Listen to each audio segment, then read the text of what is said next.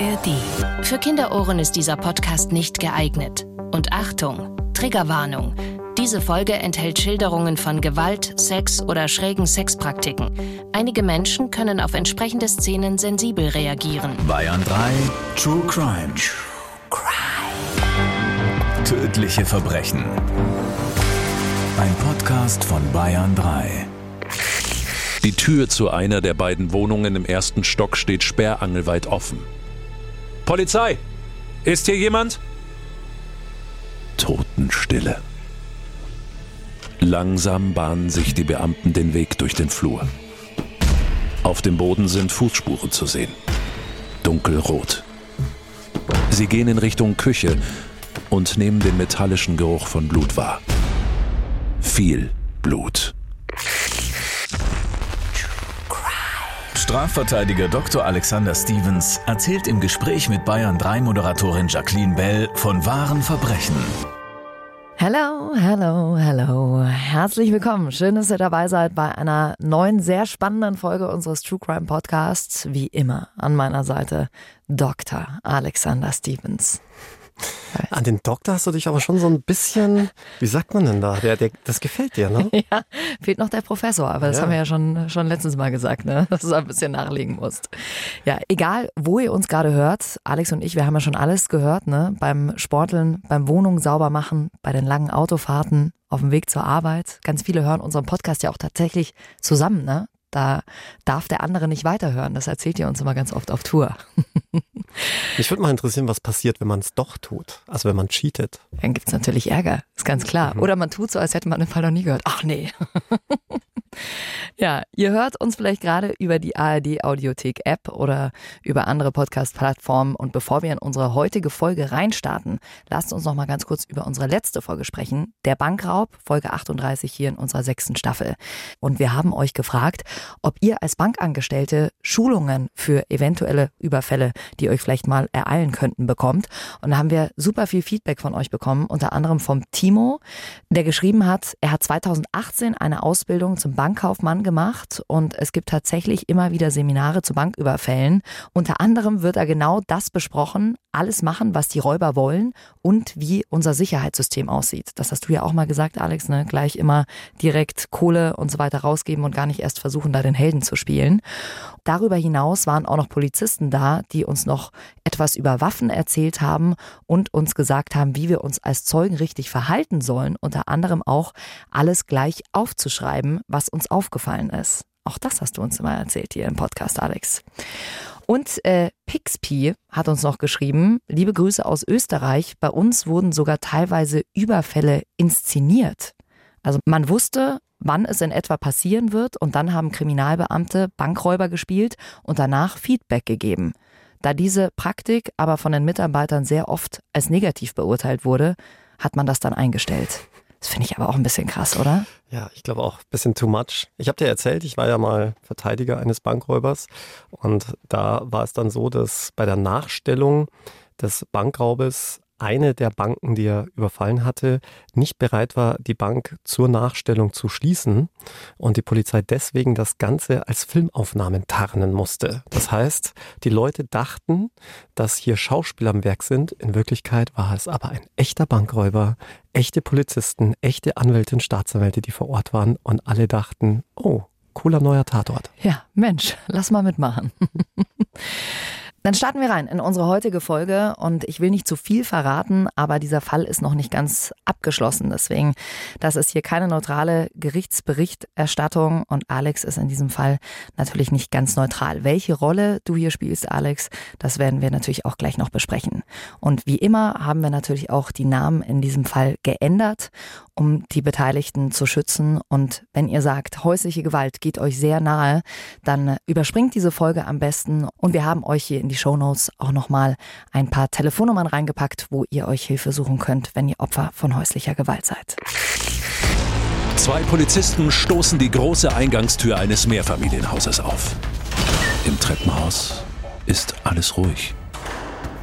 Vor wenigen Minuten war auf dem Polizeipräsidium einer Kleinstadt in der Oberpfalz ein Notruf eingegangen. Der Anrufer am anderen Ende hatte sehr schwach geklungen und Verletzte gemeldet. Vorsichtig Mit einer Hand an der Dienstwaffe nehmen die Polizisten die Stufen in den ersten Stock.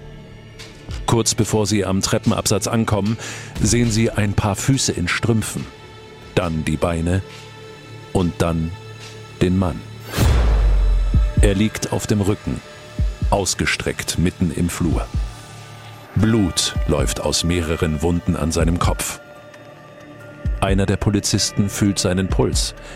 Er lebt, ist aber nicht ansprechbar. Die Tür zu einer der beiden Wohnungen im ersten Stock steht sperrangelweit offen. Polizei! Ist hier jemand? Totenstille. Langsam bahnen sich die Beamten den Weg durch den Flur. Auf dem Boden sind Fußspuren zu sehen. Dunkelrot. Sie gehen in Richtung Küche und nehmen den metallischen Geruch von Blut wahr. Viel Blut. In der Küche liegen zwei Männer. Sie sind tot. Wenn ich mir immer vorstelle, du bist in dem Moment ein Beamter und äh, kommst dann da in diesen Raum rein, oh, furchtbar. Ihr fragt euch jetzt wahrscheinlich, was ist hier passiert? Was wissen wir? Ein verletzter Mann liegt im Flur vor der Wohnungstür.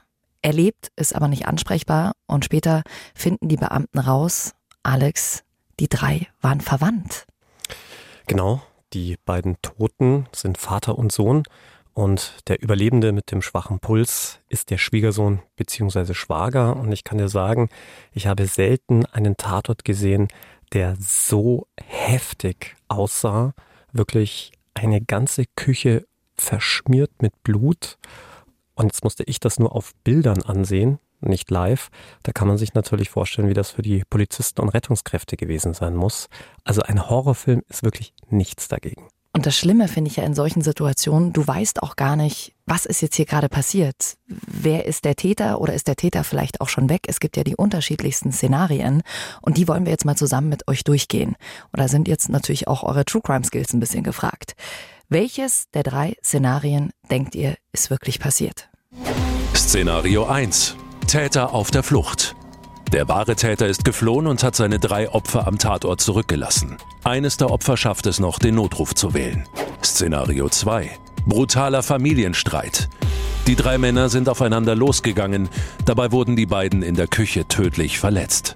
Szenario 3. Geplanter Mord. Der überlebende Mann ist der Täter. Er hat die beiden anderen angegriffen und wurde dabei selbst verletzt. Was denkt ihr? Was ist passiert? Szenario 1, 2 oder 3? Lasst uns das Ganze mal Schritt für Schritt durchgehen. Alex, zu Szenario 1. Der wahre Täter ist geflohen und hat seine drei Opfer am Tatort zurückgelassen. Das kann relativ schnell ausgeschlossen werden. Zum einen gibt es den Überlebenden, der dann nach entsprechender ärztlicher Behandlung auch gerettet werden konnte. Und zum anderen konnte die Spurensicherung anhand von DNA-Spuren nachweisen, dass wirklich auch nur die drei Personen hier eine Rolle gespielt haben konnten. Denn bei diesem Spurenbild hätte ein möglicher vierter Täter auch definitiv Verletzungen davontragen müssen. Hm. Also war Szenario 1 relativ schnell raus.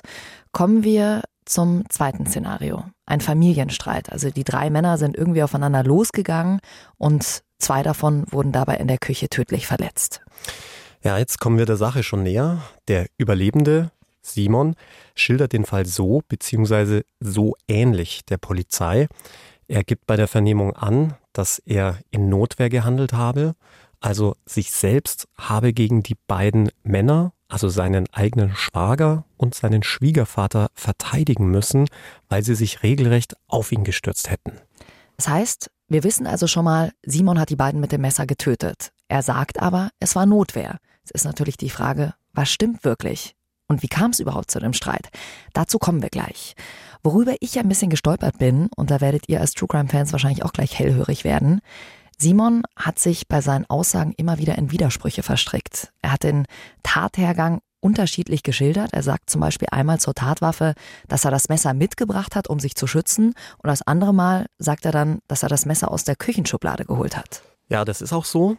Allerdings muss man sich vor Augen führen, dass Simon, und das haben wir ja auch gerade in der Geschichte gehört, zwischenzeitlich bewusstlos geworden war, dass man dann möglicherweise Erinnerungslücken hat und auch bei einem solch dynamischen Geschehen nicht mehr genau weiß, was habe ich jetzt zuerst gemacht, was hatte ich zuletzt gemacht. Das ist, glaube ich, relativ gut nachvollziehbar, muss jetzt auch nicht unbedingt etwas heißen. Und was die Geschichte mit der Tatwaffe angeht, kann natürlich auch daran liegen, dass du dich selbst nicht verdächtig machen willst. Das hat man immer wieder, dass Unschuldige sich deshalb in Widersprüche verstricken, weil sie glauben, dass wenn sie die Wahrheit sagen, man ihnen das anlasten könnte. Aber da merkt man jetzt schon, dass man die Widersprüche bei dir auch immer ein bisschen unterschiedlich auslegen kann. Jetzt sagst du einmal hier, dass man sich schon mal in Widersprüche verstricken kann und auf der anderen Seite habe ich dich auch im Ohr in ein paar anderen Podcast-Folgen, dass du sagst, okay, wenn sich jemand in Widersprüche verstrickt, dann ist er wahrscheinlich schuldig. Ja, so pauschal sage ich das ja nicht. Es kommt ja darauf an, wie man sich widerspricht, vor allem wann man sich widerspricht und in welchem Zusammenhang. Hm. Also ich finde das ja schon sehr verdächtig, aber macht euch selbst ein Bild dazu. Es gibt jetzt die Vorgeschichte zu der Tat und ich bin gespannt, ob die euren Blick auf die Dinge vielleicht ein bisschen verändert. Simon und Sarah sind seit knapp 20 Jahren verheiratet. Sie haben einen gemeinsamen Sohn, Quirin. Doch die Ehe ist für Sarah ein einziges Martyrium. Gewalt, Drohungen, Beleidigungen sind an der Tagesordnung. Die Familie von Sarah bekommt das Ganze zwar mit, hält sich aber raus. Ihre Einstellung, das ginge sie nichts an. Dann eskaliert die Situation. Über die Jahre hat Simon eine Spielsucht entwickelt und braucht mal wieder Geld. Er fordert Quirin auf, ihm 20 Euro zu geben. Doch der weigert sich, weil das Geld als Kopiergeld für die Schule gedacht ist. Simon weckt Sarah, zerrt sie aus dem Bett und zwingt sie, Quirin das Geld wegzunehmen. Dann verschwindet er und bleibt die ganze Nacht weg. Als er am nächsten Tag heimkommt, stellt Sarah ihn zur Rede. Doch Anstatt sich zu entschuldigen, rastet Simon aus. Er schlägt Sarah mehrfach ins Gesicht, nimmt ein Messer und hält es ihr abwechselnd an Hals und Bauch. Er droht sie umzubringen, wenn sie nicht das tut, was er will. Dann schmeißt er sie aus der Wohnung und sagt ihr, sie soll zu ihren Eltern gehen. Das ist der Zeitpunkt, an dem Sarah endgültig klar wird, sie kann so nicht weitermachen. Sie und Quirin finden mit Hilfe der Polizei ein neues Zuhause in einem Frauenhaus. Die beiden fühlen sich in Sicherheit. Doch Simon weigert sich, die Trennung zu akzeptieren. Er verlangt von Sarahs Familie, dass sie ihm seine Frau und seinen Sohn zurückbringen. Immer wieder ruft er bei Sarahs Vater und Bruder an. Er bedroht sie und kündigt an, den Kern der Familie auszulöschen. Die Familie von Sarah wendet sich an die Polizei und erreicht ein gerichtlich beschlossenes Kontaktverbot für Simon. Er darf weder anrufen noch sich der Wohnung auf 100 Meter nähern. Doch Simon hält sich nicht daran. Er schreibt immer wieder SMS und Briefe mit Drohungen. Also ich muss sagen, jetzt wo man die Vorgeschichte kennt, wirft das schon ein anderes Licht auf Simon, oder? Ja, war es tatsächlich Szenario 2, ein brutaler Familienstreit oder war es vielleicht doch ein geplanter Mord? Das Gericht war sich sicher, es war Szenario 3. Simon wurde verurteilt wegen Mordes in zwei Fällen. Wie wurde das Urteil denn damals begründet, Alex? Das Gericht ging wie du jetzt gerade schon richtig gesagt hast, nicht davon aus, dass es sich um Notwehr gehandelt hat, maßgeblich aus zwei Gründen. Das eine war das mitgebrachte Messer. Da konnte ein Gutachter feststellen, dass dieses Messer mit an Sicherheit grenzender Wahrscheinlichkeit aus einem Messerblock aus Simons Wohnung stammte und sich das Gericht dann gedacht hat, naja, warum sollte man ein Messer mit sich führen und mit zum Schwiegervater bzw. Schwager mitnehmen, außer man möchte damit irgendetwas anstellen. Ein weiterer Grund, warum man davon ausgegangen ist, dass hier nicht in Notwehr gehandelt wurde, war, dass Simon nicht unten an der Klingel geklingelt hatte, damit man ihm aufmacht, sondern bei einem Nachbarn. Und dieser Nachbar hatte ihm dann geöffnet und das Gericht schloss daraus, dass wenn Simon bei seinem Schwager respektive Schwiegervater geklingelt hätte, man ihm erst gar nicht aufgemacht hätte, weil die schon gewusst hätten, dass er ihnen nur Böses möchte. Dazu werde ich gleich nochmal etwas sagen. Die Frage ist ja, aufgrund welcher Mordmerkmale wurde er verurteilt? Alle True Crime Profis werden es jetzt schon in ihrem Kopf durchgehen.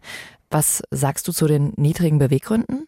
Ja, Jackie, das weißt du ja bereits, dass ich da kein Fan von bin. Nicht, weil es in diesem Fall angewendet wurde, sondern ganz generell, denn die niedrigen Beweggründe sind eine Erfindung aus der Nazi-Zeit, um damals möglichst einfach unliebsame Menschen wegen Mordes verurteilen zu können. Und auch die Definition, was denn niedrige Beweggründe sein sollen, ist sehr, sehr schwammig. Ich verstehe auch ehrlicherweise nicht, warum der Gesetzgeber dieses Mordmerkmal nicht ersatzlos streicht oder es dann entsprechend ausformuliert. Denn, halte ich fest, von niedrigen Beweggründen spricht man, wenn aufgrund einer Gesamtwürdigung aller Umstände das Motiv der Tötung nach allgemeiner sittlicher Würdigung auf tiefster Stufe steht und deshalb besonders verachtenswert. Das ist ein völlig unbestimmter Rechtsbegriff. Was empfindest du als sittlich auf tiefster Stufe stehend? Was empfinde ich als sittlich auf tiefster Stufe stehend und was ein Richter? Und ich halte eine solch schwammige Begriffsbestimmung schlicht für verfassungswidrig. Wie sollte man es dann formulieren? Was wäre dein Vorschlag? Naja, die Frage ist, braucht man dieses Mordmerkmal überhaupt? Ich meine, es gibt ja auch noch acht weitere Mordmerkmale.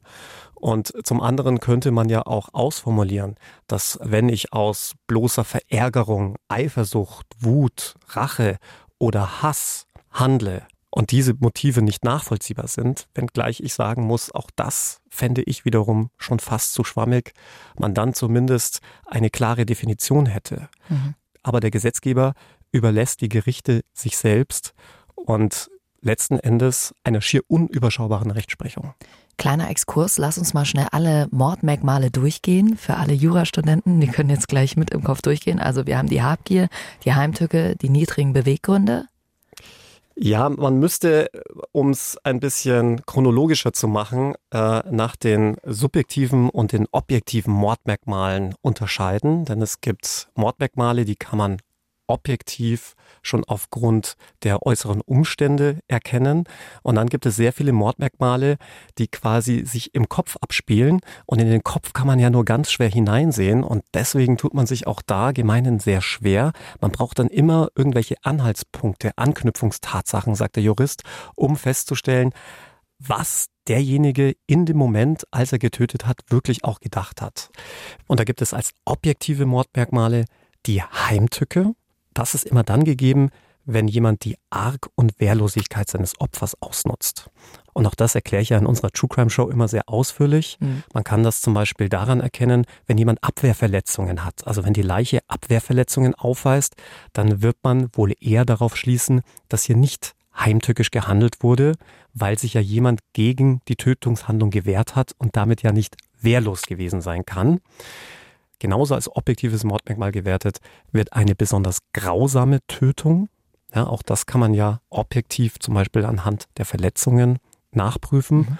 Oder wenn ich mittels gemeingefährlicher Mittel morde. Und da ist der Klassiker, wenn du so willst, wenn du mit einem LKW oder mit einem Auto in die Menge fährst, dann wird aus diesem Alltagsgebrauchsgegenstand Auto ein gemeingefährliches Mittel, weil du damit eine hohe Vielzahl von Menschen verletzen kannst. Und auch das sieht der Gesetzgeber als ein Mordmerkmal an. Wohingegen die subjektiven Mordmerkmale zum Beispiel zur Befriedigung des Geschlechtstriebes, ja, da, das spielt sich in deinem Kopf mhm. ab. Genauso Habgier, das ist ja auch ein innerer Antrieb, wenn es dir, so definiert ist der Jurist, um das rücksichtslose Gewinnstreben um jeden Preis geht. Oder dann, und jetzt sind wir bei unserem Fall, die sonst niedrigen Beweggründe, wozu die Punkte wie Hass, Eifersucht, Rache und Wut zählen sollen, wenn sie menschlich nicht nachvollziehbar sind. Und dann sind wir ja wieder bei einem sehr unbestimmten Begriff, denn was ist jetzt da nachvollziehbar und was nicht? Und dann gibt es noch weitere subjektive Mordmerkmale, zum Beispiel, wenn ich morde, um eine andere Straftat zu ermöglichen, ja, oder eine andere Straftat zu verdecken. Und da hatten wir ja auch schon einmal drüber gesprochen, bei der Unfallflucht, wenn ich zum Beispiel aufgrund vorangegangenen Alkoholkonsums oder Drogenkonsums einen schweren Unfall baue und jemanden sterbend zurücklasse, dann kann das ein Mord durch Unterlassen sein, weil ich dem Menschen nicht helfe, mhm. ich aber dazu verpflichtet wäre. und weil ich meine vorangegangene Straftat verdecken will. Hört dazu auch gerne nochmal rein in unsere Folge 34 dieser Staffel, heißt Zurückgelassen. Genau über dieses Mordmerkmal sprechen wir da. Also Alex, hier wurde jetzt das Mordmerkmal, von dem du nicht ganz so viel hältst, die niedrigen Beweggründe festgestellt. Warum? Das Gericht war der Auffassung, dass es dem Angeklagten, sprich meinem Mandanten, einzig und allein um die Demonstration seines uneingeschränkten Besitzrechtes an seiner Ehefrau ging, wenngleich ich dann nicht so ganz verstehe, warum er Schwiegervater und Schwager tötet. Und des Weiteren, weil er durch die Tötung die Möglichkeit für sich gesehen haben will, seine Ehefrau und den Rest der Familie abzustrafen. Und damit ging das Gericht davon aus, dass es dem Angeklagten über die Rache und die Wut, die er vielleicht verspürt haben will, noch darüber hinaus um eben sehr niedrige Motive ging oder eine noch niedrigere Gesinnung ging, wenn man so will. Mhm. Aber du merkst schon, das ist alles sehr nebulös. Also wirklich fassbar und greifbar ist es jetzt nicht aber höchstrichterliche Rechtsprechung. Aber du brauchst ja auch so ein Mordmerkmal, weil sonst könntest du so jemanden ja gar nicht wirklich verurteilen, oder? Weil heimtückisch war es nicht, aus Habgier hat er es nicht gemacht. Also du brauchst ja irgendein Mordmerkmal, das auf Wut, Hass, Eifersucht praktisch abgestimmt ist, oder? Ist die Frage, ob du es brauchst. Denn es ist ja nicht so, dass nur weil ein Mordmerkmal nicht vorliegt, man da deshalb ungestraft bleibt, sondern es gibt ja dann immer noch den Totschlag. Und die Abgrenzung zwischen Mord und Totschlag liegt ja darin, dass man sagt, der Mord wird deswegen noch schärfer bestraft als der Totschlag, weil die Tötung des Menschen bei einem Mord sich als noch viel schlimmer, als noch viel niedriger darstellt. Und da muss man sich natürlich schon fragen, wenn die Gerichte zumindest in der höchstrichterlichen Rechtsprechung davon ausgehen, dass Hass, Rache, Eifersucht dann doch irgendwie menschliche Motive sind, jemanden zu töten, es halt sehr schwierig wird, da zu differenzieren. Ja, mhm. münzt der Hass des einen auf einer tieferen Gesinnung als beim anderen. Ich finde, das ist sehr, sehr schwierig und kein klares Abgrenzungskriterium. Das ist eine sehr spannende Frage. Ähm, ja, sollte man da eher von Tötung sprechen? Ist es ein Mord? Für mich ist das ganz klar ein Mord, aber ich gehe da, glaube ich, auch äh, emotional ganz anders ran. Das werdet ihr wahrscheinlich auch sagen, hm, die besondere Schwere der Schuld. War die hier gegeben oder nicht?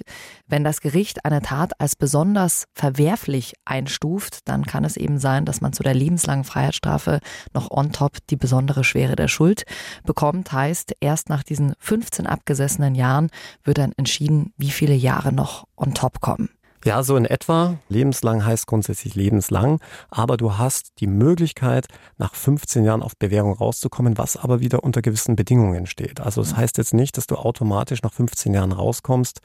Im Übrigen liegt die Statistik auch weit darüber, so etwa bei 17 bis 19 Jahren.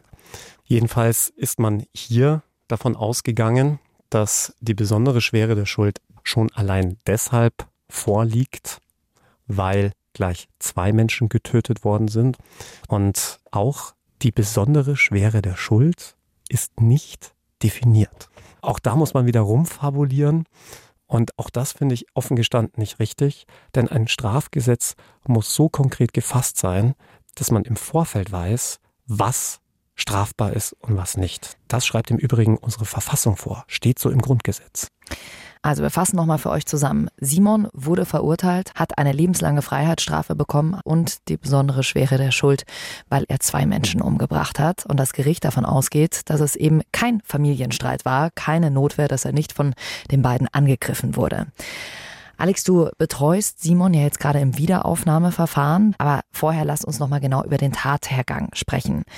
Das Gericht geht davon aus, dass Simon sich unter einem Vorwand Zutritt zum Haus verschafft hat, hat einem Nachbarsjungen gesagt, er habe den Schlüssel vergessen. Dann klingelt er bei Sarahs Familie, geht sofort auf seinen Schwiegervater los, der noch versucht, sich mit Pfefferspray zu wehren. Simon sticht mit einem Messer das er mitgebracht hat, auf ihn ein. Sein Schwager hört, dass sich da was Komisches abspielt, kommt dazu und will sich mit einem Küchenball verteidigen. Simon sticht daraufhin auf ihn ein, wird aber durchs Beil auch selbst verletzt. Dann wählt Simon den Notruf. Und hier ist der Fall eben noch nicht zu Ende. Ich habe es gerade eben schon erwähnt, Alex, du vertrittst Simon jetzt gerade im Wiederaufnahmeverfahren. Lass uns noch mal kurz unterscheiden, Wiederaufnahmeverfahren, Revision. Diese Frage kommt von euch nämlich auch sehr oft rein. Bei der Wiederaufnahme ist der große Unterschied der, dass das kein eigentliches Rechtsmittel ist, denn wenn der Bundesgerichtshof mal entschieden hat, beziehungsweise wenn ein Verfahren in der Revision entschieden wurde, dann ist das Urteil rechtskräftig und an einem rechtskräftigen Urteil kann man grundsätzlich nicht mehr rütteln. Jetzt wäre es aber ziemlich ungerecht, sage ich mal, wenn sich im Nachhinein rausstellen würde, dass jemand gar nicht schuldig war des Mordes. Das hat man ja ganz häufig in Amerika, dass anhand von DNA-Spuren im Nachgang festgestellt wird, dass der eigentlich Verurteilte unschuldig ist. Mhm. Und für solche Fälle gibt es die Wiederaufnahme, die quasi diese Rechtskraft durchbricht. Und da ahnt man bereits, dass das die Justiz natürlich gar nicht gern sieht, weil das impliziert ja, dass es ein Fehlurteil gab. Und mhm. Fehlurteile will man nicht, Fehlurteile gibt's nicht. Mhm. Ja. Und die Chancen bei so einem Wiederaufnahmeverfahren sind ja jetzt auch nicht die allergrößten, oder? Die sind schwindend gering, was vor allem daran liegt, dass die Hürden so hoch sind. Man braucht ja für ein Wiederaufnahmeverfahren auch neue Tatsachen. Und das lass uns jetzt mal an diesem Fall hier durchgehen. Wie gesagt, du bist da natürlich nicht ganz objektiv, ähm, weil du Simon eben vertrittst. Aber ich bin sehr gespannt, mit was ihr da vor Gericht um die Ecke kommt. Klar, der Hauptwiederaufnahmegrund, wenn man so will, ist es, wenn sich neue Tatsachen oder Beweismittel ergeben. Und in unserem Fall stellt sich natürlich jetzt die Frage, war es vielleicht doch so wie in Szenario 2 geschildert, dass Simon hier in Notwehr gehandelt hat. Und dazu muss man die Punkte, die laut Gericht dagegen gesprochen haben, sich nochmal genau ansehen und gucken, ob man die möglicherweise relativieren kann. Und ich meine, das kann man, denn zum einen ist es zwar richtig, dass Simon wohl woanders geklingelt hat, das hat nämlich der Nachbarsjunge auch so ausgesagt, bei dem er geklingelt hat. Aber oben im Mehrfamilienhaus war ja nochmal eine Tür, nämlich die Eingangstür, nämlich die Haustüre. Und die hatte einen Türspion. Und an dieser Haustüre musste man also nochmal klingeln. Und genau deshalb hat meines Erachtens das Gericht ja einen Denkfehler. Denn diese Tür wurde ja nicht durch einen Nachbarsjungen geöffnet, sondern durch den Schwiegervater selbst. Das allein ist noch kein Wiederaufnahmegrund, aber jetzt schon mal einen Punkt, wo man das Urteil relativiert, um für sich als Verteidiger auch schon mal die Frage zu stellen, ja, habe ich es hier möglicherweise doch mit einem Unschuldigen zu tun, beziehungsweise in unserem Fall mit jemandem, der hier Notwehr gehandelt hat. Dann sind wir bei dem Punkt Pfefferspray. Die alles entscheidende Frage der Notwehr ist doch, hat der Schwiegervater mit dem Pfefferspray in Notwehr gehandelt oder aber sich Simon gegen den Einsatz des Pfeffersprays gewehrt. Und da haben die Untersuchungen ergeben, dass sich an diesem Pfefferspray ausschließlich die DNA des Schwiegervaters befand und auch kein Blut. Und daraus lässt sich rückschließen, dass das Pfefferspray möglicherweise zuerst angewendet wurde. Denn hätte Simon zuerst zugestochen, wäre möglicherweise Blut an diesem Pfefferspray gewesen, bevor es zum Einsatz kam. Könnte sein, aber es kann ja auch einfach sein, dass äh, kein Blut ans Pfefferspray gekommen ist. Also ist die Frage. Naja, bei dem Verletzungsbild, du hättest mal die Küche sehen sollen. Also no way eigentlich. Hm. Also, und dann muss man auch noch sagen, im Zweifel sollte man ja für den Angeklagten urteilen, wenn auch nicht für die einzelnen Indizien, aber in der Gesamtschau. Dann darf man eines auch nicht vergessen, dass hier ja gleich zwei Menschen getötet wurden, Umgekehrt es damit ja aber auch gleich zwei Gegner gab. Und das ist schon eher ungewöhnlich, dass man gleich zwei Menschen angreift, also einen Mord plant gegen zwei gestandene Männer und das alles nur mit einem Messer ausführen will, ist wieder so ein Punkt, bei dem ich wiederum sage, gut, nicht auszuschließen, aber vielleicht auch nicht der schlaueste, denn Simon hat ja auch selbst nur um ein Haar überlebt. Er lag schon bewusstlos, lebensbedrohlich verletzt am Boden mit mehreren Beilhieben am Kopf, am Rücken. Alles Verletzungen, die er sich definitiv nicht selbst zugefügt haben kann.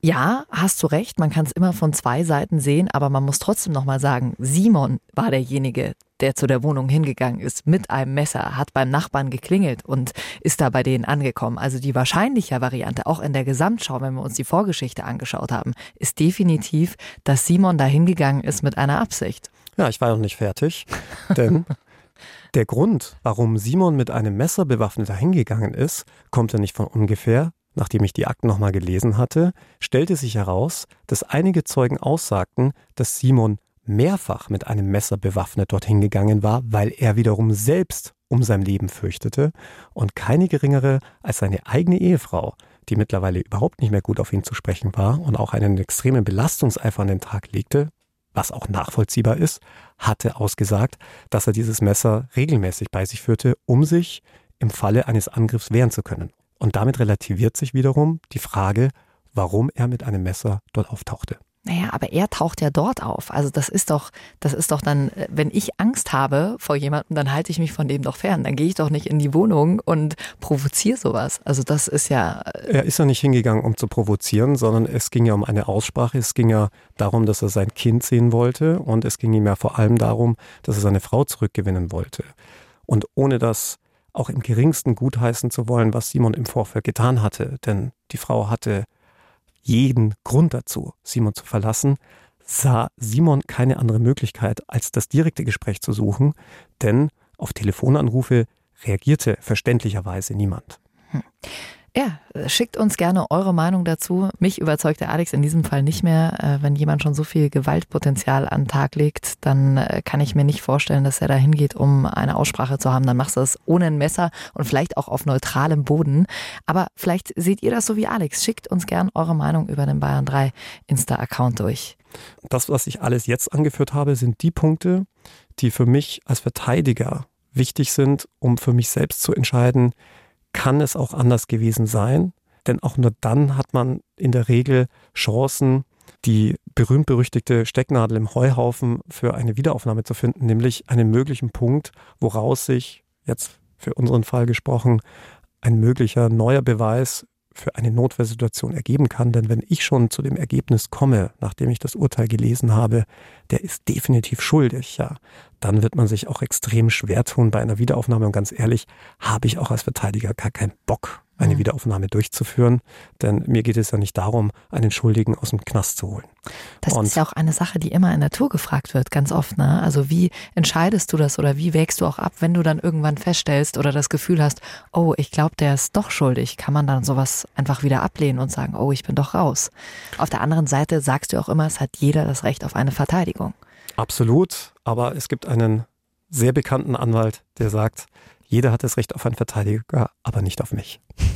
Und um das jetzt nochmal klar zu machen, die Punkte, die ich jetzt gerade genannt habe, waren die Punkte, die für mich jetzt ausschlaggebend waren, dieses Mandat anzunehmen, weil mhm. ich sage, es gibt entscheidende Kriterien, aus denen sich für mich ergibt, dass es doch auch anders gewesen sein könnte, im Konjunktiv gesprochen. Heißt nicht, dass ich sage, dass es auch anders war.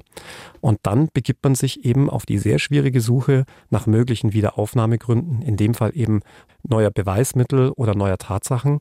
Und da, so viel kann ich jetzt an der Stelle verraten, habe ich mich jetzt mal dem Blutspurengutachten meine größte Aufmerksamkeit gewidmet. Denn ich bin der Meinung, dass sich mittlerweile in der Wissenschaft noch einiges getan hat. Der Fall liegt ja doch jetzt schon einige Jahre zurück dass man hier möglicherweise und sofern man überhaupt die Möglichkeit hat, ein neues Blutspurengutachten in Auftrag zu geben, zu einer anderen Bewertung kommt. Denn auch das Blutspurengutachten war mitunter für das Gericht entscheidend zu sagen, dass es keine Notwehr gewesen sein kann, weil das Blutspurverteilungsmuster ein anderes gewesen sei. Aber das hat mich ehrlicherweise, Shaki, nicht überzeugt und möglicherweise gibt es gerade auch mit den neuesten Methoden, Tatorte zu vermessen, also ich sage nur Laservermessung, dreidimensionale Vermessung, neue Erkenntnisse, die vielleicht auch zu einer anderen Bewertung führen. Meine große Sorge ist nur, dass das eben damals versäumt wurde mhm. und man möglicherweise jetzt im Nachhinein gar nicht mehr die Möglichkeit hat, nach den neuesten wissenschaftlichen Erkenntnissen zu arbeiten und dass dann möglicherweise ein Unschuldiger im Gefängnis verbleiben muss, unschuldig, weil er vielleicht doch in Notwehr gehandelt hat. Nochmal ganz kurz zusammenfassend, dieses Blutspurenbild, von dem du gerade gesprochen hast, die Ermittler haben ja Fußabdrücke gefunden, die das Gericht zu dem Schluss kommen lassen, dass Simon den Notruf in der Küche, also bei den beiden Opfern, abgesetzt hat und dann in den Flur gegangen ist und sich hingelegt hat. Warum ist das für dich nicht schlüssig? Das hat bereits der Instanzverteidiger gerügt, denn das Gericht hat nicht erörtert, dass die an den Socken befindlichen Blutanhaftungen sich verbraucht haben könnten. Ja, man kennt es ja, wenn man irgendwo reinstapft und je länger man geht, irgendwann gibt es keine Spuren mehr. Und das durchaus den Schluss naheliegt, dass dann auf den Fotos auch eben keine Spuren mehr erkennbar sind, die dann wiederum zurück in die Küche führen. Hätte das Gericht diesen naheliegenden Gedanken aufgegriffen, wäre es möglicherweise zu einem anderen Ergebnis gekommen. Aber auch da muss man nochmal an dieser Stelle ganz klar sagen, damit wird man in der Wiederaufnahme nicht gehört. Für die Wiederaufnahme entscheidend ist, dass es jetzt neue Beweismittel gibt, neue Tatsachen. Und da muss ich ganz offen sagen, sehe ich die einzige und auch größte Möglichkeit, wenn man ein neues Blutspurengutachten in Auftrag geben kann. Wenngleich ich an der Stelle auch nochmal sagen muss, dass ich da meine begründeten Zweifel habe, weil alles das, was bei der Tatortarbeit versäumt wird, kann im Nachgang nur sehr schwer nachgeholt werden. Also Alex, ihr wollt jetzt dieses Wiederaufnahmeverfahren starten. Du hast gerade schon gesagt, ihr hofft, dass ihr mit den aktuellen Methoden dieses Blutspurenbild nochmal neu auswerten könnt. Wie läuft das bei so einem Wiederaufnahmeverfahren ab? Ihr beantragt das und braucht dann das Okay, dass ihr loslegen könnt? Ja, so ungefähr kann man das sagen. Der Antrag auf die Wiederaufnahme muss bei dem Gericht angebracht werden, dessen Urteil angefochten wird. Das kann man übrigens auch dann noch machen, wenn der Verurteilte verstorben ist und das dann im Namen der Ehegatten, Eltern, Großeltern, Kinder oder Geschwister beantragen. Jetzt werden sich viele sagen, ja warum? Denn gegen Tote kann ja einerseits nicht ermittelt und auch keiner verurteilt werden. Da geht es natürlich um die Rehabilitierung. Denn mir als Sohn wäre es zum Beispiel auch wichtig, im Nachhinein noch festzustellen, dass mein Vater kein Mörder ist. Natürlich. Ja, also vielleicht das noch an der Stelle. Ja, und wie läuft so ein Wiederaufnahmeverfahren ab? Natürlich muss man, bevor man die Wiederaufnahme beantragt, auch einen entsprechenden Wiederaufnahmegrund haben, sonst macht das Ganze gar keinen Sinn. Und das ist eigentlich das Schwierige und das ist auch das, was so lange bei der Wiederaufnahme dauert. Mhm. Und erst wenn man den dann auch wirklich hat oder glaubt zu haben, macht es entsprechend Sinn, einen Antrag zu stellen. Und dann wird die Zulässigkeit geprüft und dann in einem zweiten Verfahren, wenn man so will, dem sogenannten Probationsverfahren, wird geguckt, ob dieser Wiederaufnahmeantrag auch wirklich begründet ist. Und kommt das Gericht zu dem Schluss, ja, dieser Wiederaufnahmeantrag ist begründet, dann wird das Verfahren in der Regel neu aufgerollt. Hm. Das war heute auf jeden Fall eine sehr lehrreiche Folge. Und ich muss aber trotzdem in diesem Fall ganz klar sagen, ich verstehe, dass jeder das Recht auf einen guten Verteidiger hat. Aber ganz ehrlich, ich tue mir äh, bei Simon wirklich sehr schwer. Der Typ hat offensichtlich seine Frau und seinen Sohn geschlagen, beleidigt, bedroht. Und ich kann mir tatsächlich nicht vorstellen, dass das alles nur Notwehr war. Gut, aber dazu muss ich natürlich auch was sagen. Nur weil jemand im Vorfeld Straftaten begangen hat, heißt es nicht, dass er dann auch wegen einer anderen Straftat gleich schuldig ist. Das würde ja bedeuten, weil ich dreimal geklaut habe, bin ich auch das vierte Mal der Dieb, wenn gleich jemand ganz anderes es war. Also die Rechnung geht natürlich so nicht auf. Alex und ich, wir diskutieren jetzt hier hinter den Kulissen noch ein bisschen weiter und ihr könnt uns natürlich jederzeit eure Meinung durchschicken, sehr gern über den Bayern 3 Instagram-Kanal. Und wenn ihr noch nicht genug True Crime hattet, dann hört gerne mal in Forever Club rein. Das ist so eine Mischung aus Mystery Story und einem Soundtrack, der wirklich eine 1A-Playlist hergibt. Der Hörspiel-Podcast dreht sich um Mika, die aufs Internat nach Bayern geschickt wird, um endlich mit dem Leben klarzukommen. Sie lernt vier Freunde kennen, was sie aber nicht weiß, die vier sind tot. Klingt ziemlich mysteriös, ist es auch. Sie kam bei einem Autounfall ums Leben und nur Mika kann Ihnen helfen herauszufinden, wer verantwortlich ist. Gibt 20 Folgen. Den Link dazu packe ich euch in die Show Notes. Findet ihr natürlich auch in der ARD Audiothek App. Forever Club. Und Alex wartet schon auf unsere heutige Verabschiedung, oder? Mhm. mhm. Rollt schon innerlich die Augen. unsere heutige Verabschiedung, vielen Dank an Antigua, die schreibt, ich verabschiede mich immer mit alles Gute von meiner besten Freundin. Jetzt hatte ich mit was ganz was anderem gerechnet. Ja. Irgendeinem Wortspiel oder so. Alles nee. Gute, Ute oder irgend. Nee, nur alles Gute steht hier. Na dann. Alles, alles Gute. Gute. so seriös haben wir uns noch nie verabschiedet, Alex. Mhm. Bis nächste Woche. Wir freuen uns auf euch. Ciao, ciao. Bayern 3 True Crime. True Crime. Tödliche Verbrechen. Der Podcast mit Jacqueline Bell und Dr. Alexander Stevens. Immer freitags neu in der ARD Audiothek und auf bayern3.de.